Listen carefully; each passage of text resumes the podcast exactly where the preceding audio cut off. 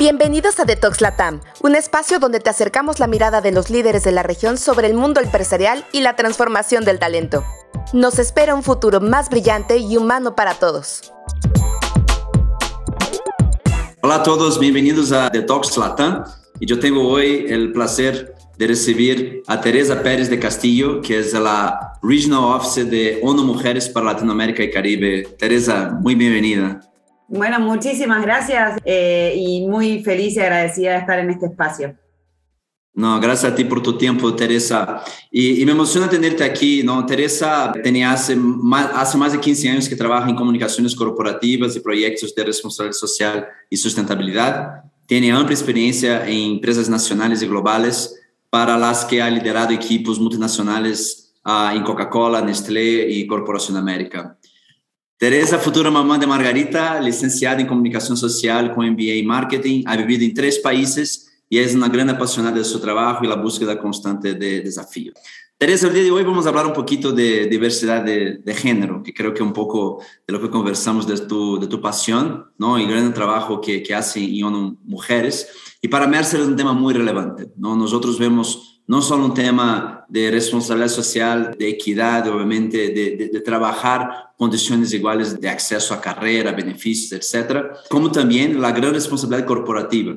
Nosotros como ejecutivos de grandes corporaciones tenemos la responsabilidad sobre nuestras decisiones de cómo promover un ambiente seguro, un ambiente interno diverso y, accesible a todos los, los, perfiles. ¿no? Y vemos mucho más adelante en todo lo que estamos viviendo en temas de, de pandemia, la diversidad es crítica para traer creatividad, innovación y realmente un ambiente donde mujeres se sientan seguras y con capacidad de desarrollar sus carreras en cualquier dirección, yo creo que es algo que todos los ejecutivos deberíamos tener en nuestras cabezas. Pero en fin, pero me gustaría mucho escuchar tu opinión y platicamos un poquito sobre tu rol en ONU Mujeres, ¿no? El tema de, de empoderamiento de mujeres, empoderamiento de mujeres empresarias.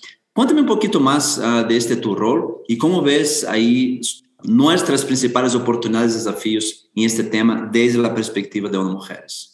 No, te agradezco mucho la introducción y de las cosas que más me gustan de esto es de ya sentirte totalmente convencido con la causa y, tan incorporado el, tema a, a, tu rol y a, y a, Mercer también, ¿no? Eso la verdad es que me, me, llena de alegría y me da mucha ilusión para lo que va a venir en el futuro, ¿no? Porque me parece que cada vez son más, como tú bien decías, eh, los ejecutivos y las empresas que están empezando a traer este tema al corazón del negocio, ¿no? Y a entender que realmente es un tema, más allá de obviamente ser un tema de derechos humanos, de sustentabilidad de futuro, es un tema clave para el negocio. Entonces celebro eso y, celebro tu compromiso, que sé que es personal, y también el de la compañía. Eh, bueno, primero primero contar apenas qué son mujeres, porque a veces no todo el mundo conoce quiénes somos, o sea, somos una agencia que trabajamos dentro del sistema de las Naciones Unidas, siempre hago la comparación con UNICEF, ¿no? UNICEF es una agencia que en general todo el mundo conoce, este, obviamente dedicada a la niñez y a la primera infancia, ONU Mujeres es otra agencia del sistema que tiene un mandato como súper claro, ¿no? Este, el mandato de promover la igualdad de género el empoderamiento de las mujeres en todo el mundo. Estamos más o menos en 132 países y mi rol tiene que ver con cómo trabajar con este tema de igualdad de género, empoderamiento de las mujeres con el sector privado. Entonces trabajo mucho con redes de mujeres empresarias y emprendedoras y trabajo mucho con empresas. Como decías en la intro, en realidad yo crecí y me desarrollé profesionalmente en el sector privado y ahora realmente descubrimos este, el potencial enorme que tenemos de incorporar a esta agenda, a la agenda de desarrollo sostenible en general, pero a la agenda de igualdad de género en particular, eh, al sector privado.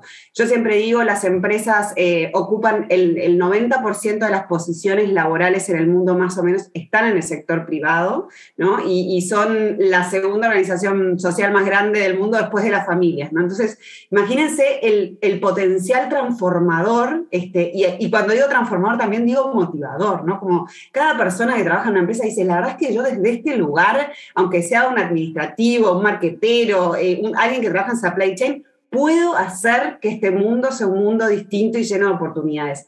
Eso es lo que más eh, me motiva de trabajar en ONU Mujeres, es contagiar eh, el compromiso con construir un mundo mejor y en temas específicos de género, construir empresas, entornos de trabajo, cadenas de valor en las empresas y comunidades que tengan la igualdad de género eh, en, el centro del pensamiento, ¿no? y ponerse estos lentes y decir, a ver, cómo las decisiones que yo como ejecutivo, como ejecutiva, como persona que trabaja en una empresa, cómo realmente esas decisiones afectan de forma distinta a varones y a mujeres, ¿no? Y, ahí, eh, eh, en toda la cadena de valor, en todo lugar de trabajo, en, todas las acciones que, tenemos, que tomamos como corporaciones, realmente podemos hacer la diferencia. Entonces, eso es principalmente mi trabajo, em, que lo amo además, eh, y, entonces es, mi trabajo y es mi compromiso, ¿no? Laboral y, también personal con, con construir un, mundo mejor. Por ahí iría. Mencionaste, pues, eh, hay, hay algunos temas interesantes. No solo en un momento que estamos buscando talento, pues imagina que hay países donde la mujer, aunque seamos iguales 50-50 la población, la mujer ocupa solamente 30, 40% de las posiciones de trabajo y cuando vamos en posiciones de liderazgo, pues aún menos, ¿no? Es, es muy común ver grandes empresas con menos de 10% de mujeres en, consejos o menos de, de 20, 30% de mujeres en posiciones de, de, liderazgo. ¿Qué crees que son oportunidades o, o, o, qué tú recomendarías a los ejecutivos o a las empresas ¿no? en este tu trabajo? ¿Qué son cosas quizá que, que estar mais atentos ou, ou para ti que são elementos clave para empezar a cambiar esa historia. Totalmente lo que tú decís de la participación de las mujeres en el mercado laboral. Justo el otro día y a nivel anecdótico estaba moderando un panel para países del sudeste asiático y su principal traba cultural era que los varones no dejaban trabajar a las mujeres, ¿no? Por un lado me, quedé como súper frustrada y por otro lado celebré que en América Latina estamos bastante mejor. Pero igual, eh, todavía las mujeres, la, mitad de las mujeres en América Latina no trabajan. Entonces, ahí hay un desafío súper relevante del sector privado eh, de salir a buscar ese talento, ¿no? Porque el talento no tiene género. Entonces, hay un montón de talento desaprovechado este, cuando no contratamos mujeres. Y ahí las, las empresas pueden tomar acciones afirmativas en sus procesos de reclutamiento, de selección, en los procesos de promoción de carrera. Entonces, nosotros lo que, lo que más promovemos desde ONU Mujeres son lo que llamamos los WEBs, ¿no? los principios para el empoderamiento de las mujeres, los Women Empowerment Principles, que obviamente Mercer es parte de esta red eh, adherida y comprometida con estos principios, este, pero básicamente son un, un set de siete principios que son una plataforma orientadora para el sector privado, ¿no? Como decir, bueno, si yo quiero trabajar en igualdad de género en mi empresa y que este tema sea central en, mi gestión, reviso esos siete principios, pueden revisarlos, no tenemos mucho tiempo para ir sobre el detalle, pero en webs.org, ahí están los siete principios, pero tienen que ver con el liderazgo, con la no discriminación, con el compromiso de la dirección, con las cadenas de valor, con, todos los procesos de reclutamiento, de selección, de promoción de talento, de mentoring, de capacitación.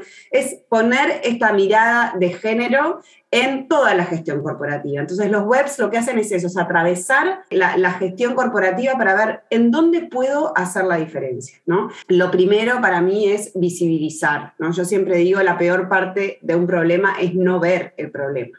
Entonces, si nosotros no nos damos cuenta que tenemos brechas, brechas salariales, brechas en el trabajo no remunerado, eh, brechas en la promoción del talento, en el reclutamiento, eh, si no vemos que tenemos estereotipos a la hora de comunicar, de seleccionar, entonces si, no vemos el problema, me parece que eh, esa es la peor parte. Entonces yo creo que la, primera invitación es a que revisen los webs, que vean que es una herramienta como súper potente para avanzar y poner este tema en agenda.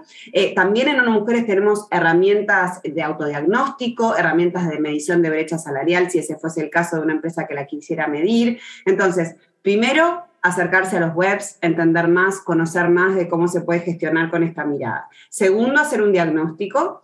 Eh, tercero, sensibilizar. Me parece que eso es, es, infinito el potencial de la sensibilización, de la capacitación, incluir en los planes de entrenamiento, y ustedes que son una empresa que trabaja mucho en la gestión humana, ¿no? Bueno, ¿por qué no capacitar, obviamente, a los varones y a las mujeres por igual en temas de nuevas masculinidades, de micromachismos, de acoso sexual laboral? Entonces, creo que toda la parte de visibilizar el problema, sensibilizar y acercarse a herramientas concretas de gestión corporativa con enfoque de género, como son los webs, podría ser como una especie de, mapa de ruta para, para, que este tema esté. Y, la verdad es que las empresas lo empiezan a utilizar. Nosotros tenemos un, un, documento dentro de la página web de los webs, un documento que se llama el Webs Brochure, que a mí me parece súper potente en esto de, de, pensar estos temas como un camino, ¿no? Como, como por dónde empiezo este, por dónde sigo y obviamente eh, hacia dónde quiero llegar. Y para eso también tenemos muchas herramientas que tienen que ver con gestión de indicadores, monitoreo y evaluación, ¿no? Así como mido el EBIT, el ROI, eh, la rotación, este, mido cuántas mujeres y varones tengo en distintos niveles de mi organización. Bueno, también hay un montón de indicadores este, que tienen que ver específicamente con género, que está bueno incorporarlos en el scorecard general de la compañía, pero también en los líderes y en las líderes, ¿no? Eh, eh, por ahí me parece que, que, va como, como el camino y, el compromiso, y una vez que empieza a rodar la pelota es como the sky is the limit, ¿no? Hay tanto por hacer eh, y, se ven los resultados, empiezan a ver los resultados y los compromisos de las personas, de los equipos, del liderazgo y todo ese efecto que hablábamos antes que es transformador para las empresas, para las personas que trabajan en las empresas y obviamente también para sus entornos. Bueno, los que están escuchando este podcast, quizá tienen que regresar un poquito porque dejaste ahí un montón de, de, herramientas y acciones ¿no? que podemos tomar eh, como, como, como, líderes o dentro de las organizaciones. ¿no? Y, y, quisiera reforzar dos de los puntos que, que pusiste. Uno, diagnóstico. Entonces, muchas veces nosotros líderes, bueno, vamos a poner políticas de diversidad, de diversidad e inclusión, pero ¿cómo está la organización? Cómo es realmente cómo funcionan nuestros procesos, cómo piensa la gente, ¿no? Y hemos visto más recientemente, pues, escuchar a la gente, vamos realmente darnos cuenta de cómo estamos empujando nuestras políticas. Y la otra son los entrenamientos. Hay muchos bias, pero es muy interesante que hay bias de mujeres. Las propias mujeres muchas veces asumen cuestiones, ¿no? O, incluso tienen prejuicios eh, eh, que, que, que, van en contra a, esta, a, esta, a ese acceso a esta, a esta calidad. Pero, y mencionaste por ahí también el rol del hombre, ¿no? Y quisiera, y quisiera explorar, ¿no? Es interesante porque como, obviamente, empoderamiento femenino necesitamos ver mujeres, ¿no? Pero, pero todavía tenemos, principalmente en Latinoamérica, un gran número de hombres líderes, ¿no? ¿Cómo ves ahí ¿no? El, el, el, rol de los desafíos, ¿no? Y cómo, y cómo los hombres deberían posicionarse, cómo ve ¿no? nuestra participación en, poder tener este, este mundo más equilibrado.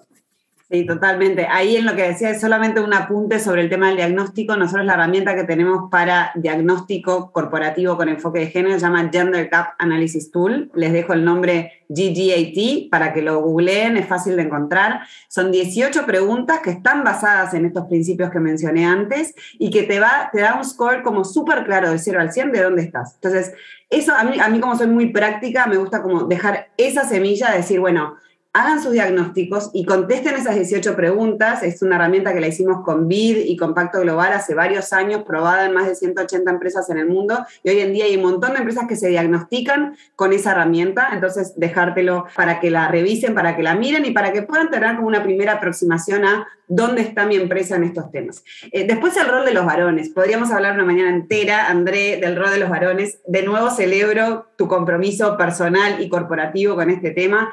Eh, yo siempre digo, la desigualdad de género eh, es un tema como si fuese una balanza, ¿no? Hay, una, hay un lugar de la balanza que pesa más que el otro.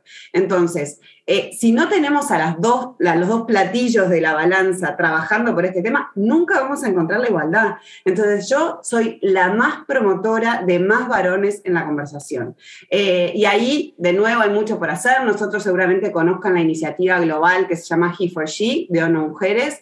Eh, es una iniciativa que lo que busca es el compromiso genuino de los varones. ¿no? Entonces ahí tenemos capacitación específica para varones que pueden tomar en espacios de, intimidad, de confidencialidad, porque también reconocemos que no es un tema fácil para muchos varones, ¿no? Este, entonces, eh, hay, cierta resistencia, eh, eh, mucha tendencia a decir, no, pero yo eso no lo hago. Entonces, creo que una conversación genuina, sincera, abierta, en confianza con los hombres, ¿no? ¿Por qué te importa este tema? ¿Por qué no te importa? ¿Cómo te llega? ¿Cómo te afecta? ¿Tenés hijas mujeres? ¿Qué te gustaría tener para tus hijas mujeres, no? Hay muchas veces que nos toca desde lo personal, desde lo más íntimo. Si tengo hijas varón, eh, hijas mujeres, hijos varones, quiero lo mismo para esos. Y eso es igualdad de género, ¿no? Querer que las personas se desarrollen en su máximo potencial independientemente de su género. Entonces, me parece parece que ahí los varones, y también para dejarles un, solamente un, deber,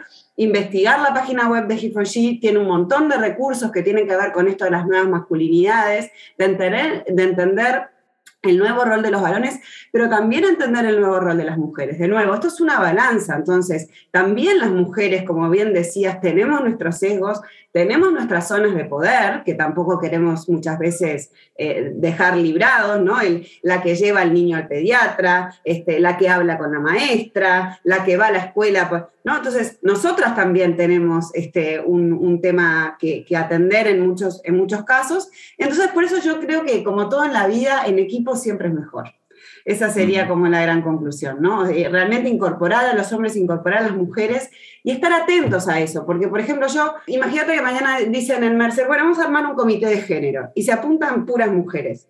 Y la verdad es que no está bueno porque dejaste la mitad de la así como nosotras no queremos que nos dejen fuera de algunas conversaciones, tampoco los varones deberían estar fuera de estas conversaciones. Entonces, esa mirada de incorporar de forma genuina a los hombres a la conversación me parece que también depende mucho de los liderazgos de las empresas, de promover que participen, de que los propios líderes, que muchas veces son varones, como, como vos bien decías también, este, que los podamos sumar a la conversación enriquece muchísimo el tema y genera soluciones mucho más eh, eficientes. No, y conectando con el punto anterior, yo creo que este tema de, de entrenamiento, de bias, ¿no? Y, y, y también de, de, de, qué necesitamos estar atentos, ¿no? Porque, porque muchas veces estamos, estamos en un ambiente, cada uno percibe el ambiente de una, de, una, de, una, de una manera, y muchas veces para promocionar la diversidad, no es que necesite tener condiciones iguales, necesita tener accesos desiguales a diferentes personas que tienen diferentes situaciones, ¿no? Y, y quizá capacidad de desarrollarse en diferentes estructuras, ¿no? Entonces, hay que lidiar con, con, con, ese ambiente, con varios paradojas, con varias diferencias, pero que eso garantiza, de hecho, la seguridad de todos, que todos se sienten, pues, tengo aquí alguien cuidando o viendo mi punto de vista, o viendo mi, mi, mi perspectiva, y eso aplica mucho a hombres ¿no? Que, que, que, en general todavía domina mucho de las decisiones corporativas. Muchas veces me preguntan la diferencia entre diversidad e inclusión, ¿no? O sea, diversidad es asumir que todas las personas somos diversas, más allá de que a veces, eh, muchas veces se asocia diversidad a discapacidad o a situación de discapacidad, no, diversos somos absolutamente todos, ¿no? Y las mujeres también entre nosotras somos diversas, ¿no? Eh, y la diferencia, te decía, entre diversidad e inclusión, esto de poder gestionar la diversidad de forma tal que todas las personas se sientan parte y se sientan incluidas, eso es inclusión, ¿no? Entonces, esa mirada también me parece como, como muy, muy iluminadora de lo que una empresa puede hacer este, en esto de gestionar lo diverso este, y reconocer la riqueza en lo diverso para gestionarla mejor, ¿no? Y, y lo otro, como sigo dejando deberes y cosas muy concretas, el tema de los sesgos es otra conversación, también podríamos estar toda la mañana hablando de sesgos, pero solamente dejarles un deber. Hay una herramienta que desarrolló la, la Universidad de Harvard que se llama Implicit Association Test. Lo googlean así, Harvard IAT, y son test de asociación implícita, como su nombre lo indica, y que en el fondo nos dice cuán sesgados o sesgadas estamos frente a determinadas temáticas. Hay algunas de género, pero también hay de raza, hay de origen, este, de nacionalidad, etc. Entonces, les invito a que como deber entren se testeen, ¿no? Porque a veces pensamos que, ay, sí, capaz yo soy la más inclusiva, pero allá en el fondo, en la cuestión más de los sesgos inconscientes, que también están muy integrados a, nosotros, obviamente, este, por ahí hay cositas que podamos ir corrigiendo como personas y en consecuencia en, nuestro relacionamiento con los demás y, bueno, y mejorando, como decíamos antes, el, día a día. Entonces, ahí les dejo varios deberes para que no digan, no sé por dónde empezar. Entonces, un poco también me parece que, que, que estaba bueno que, que pudiéramos conversar sobre cuestiones concretas por dónde